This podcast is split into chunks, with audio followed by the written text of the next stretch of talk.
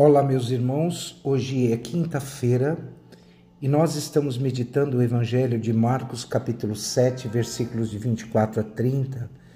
E o Evangelho nos diz que Jesus, naquele tempo, foi para a região de Tiro e Sidônia, entrou numa casa e não queria que ninguém soubesse onde ele estava, mas não conseguiu ficar escondido. Então, uma mulher que tinha uma filha com espírito impuro ouviu falar de Jesus, foi até ele, caiu aos seus pés ela era uma mulher pagã, nascida da Fenícia da Síria, e ela suplicava a Jesus que expulsasse de sua filha o demônio. E aí Jesus, usando uma argumentação, disse: Deixa primeiro que os filhos fiquem saciados, porque não está certo tirar o pão dos filhos para jogá-lo aos cachorrinhos. A mulher então respondeu: É verdade, Senhor, mas também os cachorrinhos debaixo da mesa comem as migalhas que caem que, que, deixam, que as crianças deixam cair. Então Jesus disse: Por causa da tua, do que acabas de dizer, podes voltar para a tua casa. O demônio já saiu da tua filha. E ela voltou para casa e entrando sua filha de, e encontrou sua filha deitada na cama, pois o demônio já havia saído dela. Meus irmãos e minhas irmãs, hoje Jesus saiu, foi por uma região de Tiro. Marcos nos relata nesse evangelho: Jesus deixou a terra de Israel, a terra santa, e foi para uma terra pagã, considerada sempre impura pelo povo de Israel. Mas para o Senhor nenhuma terra é impura, pois tudo para Jesus é obra de suas mãos. Então Jesus vai dizer que quando Deus criou, criou tudo de forma perfeita. Então não há um lugar ruim ou um lugar bom. Todos os lugares são perfeitos.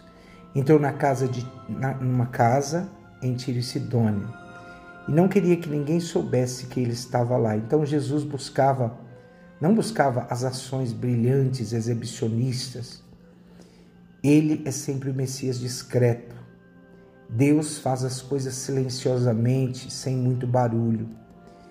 E todas as grandes obras sempre foram e são frutos de um profundo momento de silêncio. Somente no silêncio e na solidão é que nós podemos escutar o essencial. E não há progresso ou crescimento sem uma reflexão profunda. Então, a verdadeira ação, na verdade, procede dos momentos de silêncio.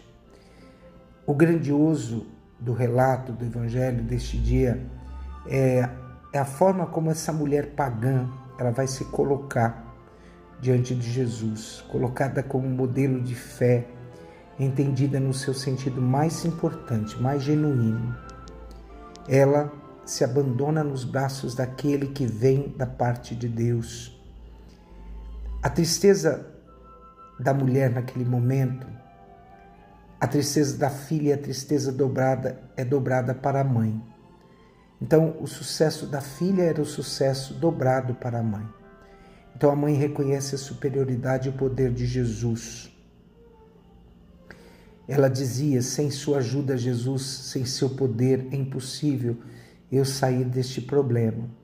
Então, essa mulher, uma cananeia, uma mulher pagã, ela vai diante do Senhor. Ele, que é o Santo de Deus, não pode fazer-se impuro e sim somente para purificar-se. E assim é que agora Jesus está em contato com uma mulher duplamente impura.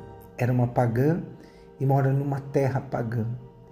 Jesus, então, nesse momento, ele vai dizer uma frase: Deixa primeiro que os filhos fiquem saciados, porque não está certo tirar o pão dos filhos para jogá-los aos cachorrinhos. Filhos cachorros, isto é, judeus pagãos, Cachorro é o termo usado para falar dos pagãos e estrangeiros.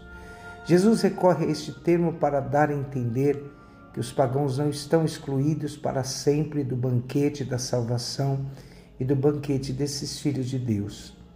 Aqui se trata da salvação e da salvação para todos os povos. Mas há um antes e um depois. São Paulo ele vai dizer para nós, né, que há sempre esse um antes e um antes depois. Então São Paulo Jesus aboliu tudo isso no dia da sua ressurreição ao dizer aos discípulos: há que proclamar o arrependimento para a remissão dos pecados a todas as nações, a começar por Jerusalém. A mulher pagã confia na justiça e na misericórdia de Deus.